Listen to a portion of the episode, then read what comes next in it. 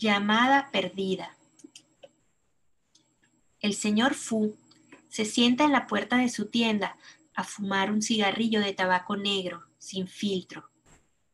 Hoy no está ocupado, no hay nada que vender más que algunos vegetales arrugados, uno que otro enlatado, quizá próximo a su fecha de expiración, que quedó olvidado en un estante.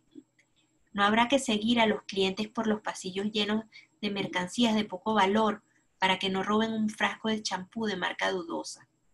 No tendrá que pelear con los niños que se comen las golosinas antes de pagar. El señor Fu quiere seguir esperando a que mejoren las cosas. Quizás ya no hay tiempo. El teléfono, escondido en el bolsillo interior de su guayabera, está vibrando. Al sentirlo, aspira con fuerza el cigarrillo. Las minúsculas partículas se consumen con rapidez y el fuerte olor a tabaco se extiende por la calle vacía de transeúntes y de ilusión, como su presente. Entra al establecimiento, cuyo aroma recuerda que alguna vez hubo allí verduras frescas, detergente, escobas y juguetes de plástico. Ahora esos olores se mezclan con el del moho, que empieza a apoderarse de los anaqueles y de las neveras alimentado con la humedad condensada en las tibias tardes de aquella ciudad que en su juventud lo recibió con tráfico y apuros. Ve en la pantalla el anuncio de llamada perdida y antes de marcar de vuelta busca a la señora Fu, que apenas lo oye vociferar. A ella ya casi no le importa lo que pase allá afuera. Está en el depósito, viendo un programa repetido, doblado al español y con risas grabadas. Antes de devolver la llamada, discuten en el dialecto cantonés que aprendieron de sus padres antes de huir a Venezuela, antes de casarse, antes de tener a su única hija, su Jin Fu. Saben la razón de la llamada, es la misma desde hace meses. Los esposos se miran entre ellos, adivinando los pensamientos del otro. Él contesta rápido a las preguntas de su Jin, sin pensarlo siquiera un poco. La señora Fu arruga el delantal con una mano y con la otra trata de contener las lágrimas. Toma el teléfono, pregunta por los nietos. Se despide con ternura y trata de disimular la tristeza. Su marido ha vuelto a decir no. Esta vez ella le reclama. Asegura que se va a arrepentir de su terquedad.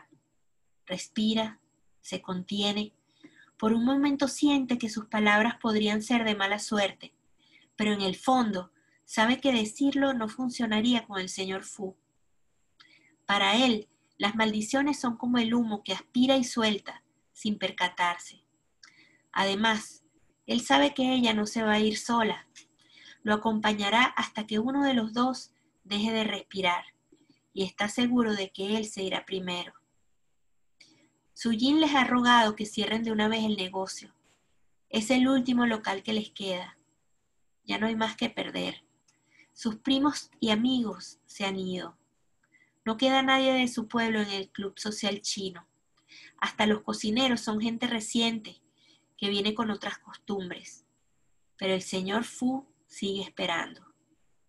Abre la puerta de la tienda y el resplandor de las dos de la tarde le hace entrecerrar los ojos.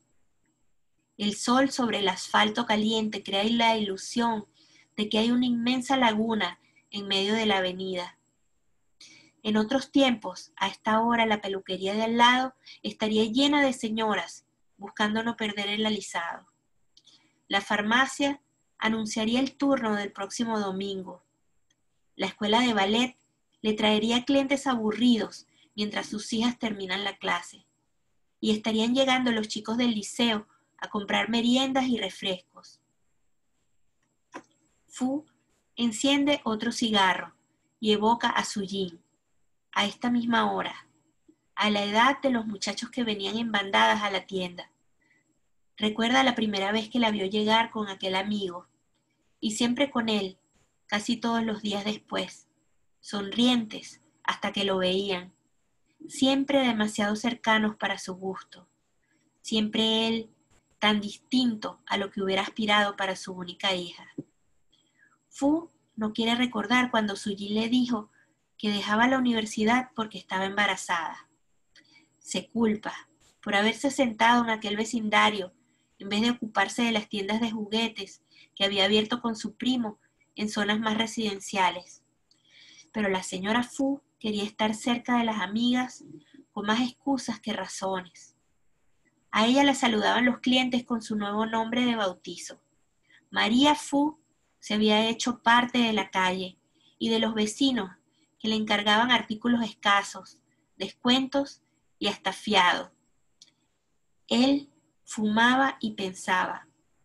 Solo deseaba la rutina que podía conseguir en aquella ciudad que por mucho tiempo le habría brindado prosperidad tan lejos de su propio hogar. No podía volver a empezar, no podría vivir como pobre, recién llegado, con aquella familia que lo había emparentado sin su consentimiento. Moriría primero. Mejor estar muerto que arrimarse al yerno al que había despreciado. El teléfono vibra y Fu se olvida de que está en la calle, que el celular es un imán para el peligro.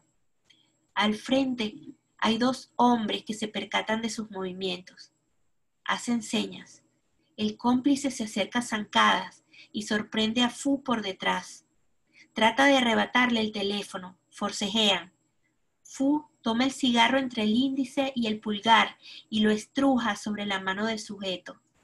La piel se chamusca mientras el hombre se retuerce de dolor y empuja la terca humanidad del comerciante contra el cemento. Un ruido sordo le dice a Fu que ya se ha hecho tarde para el café negro de las tres. Desde una ciudad al otro lado de la frontera, Suyin escucha a unos hombres gritar y un correteo al otro lado del teléfono.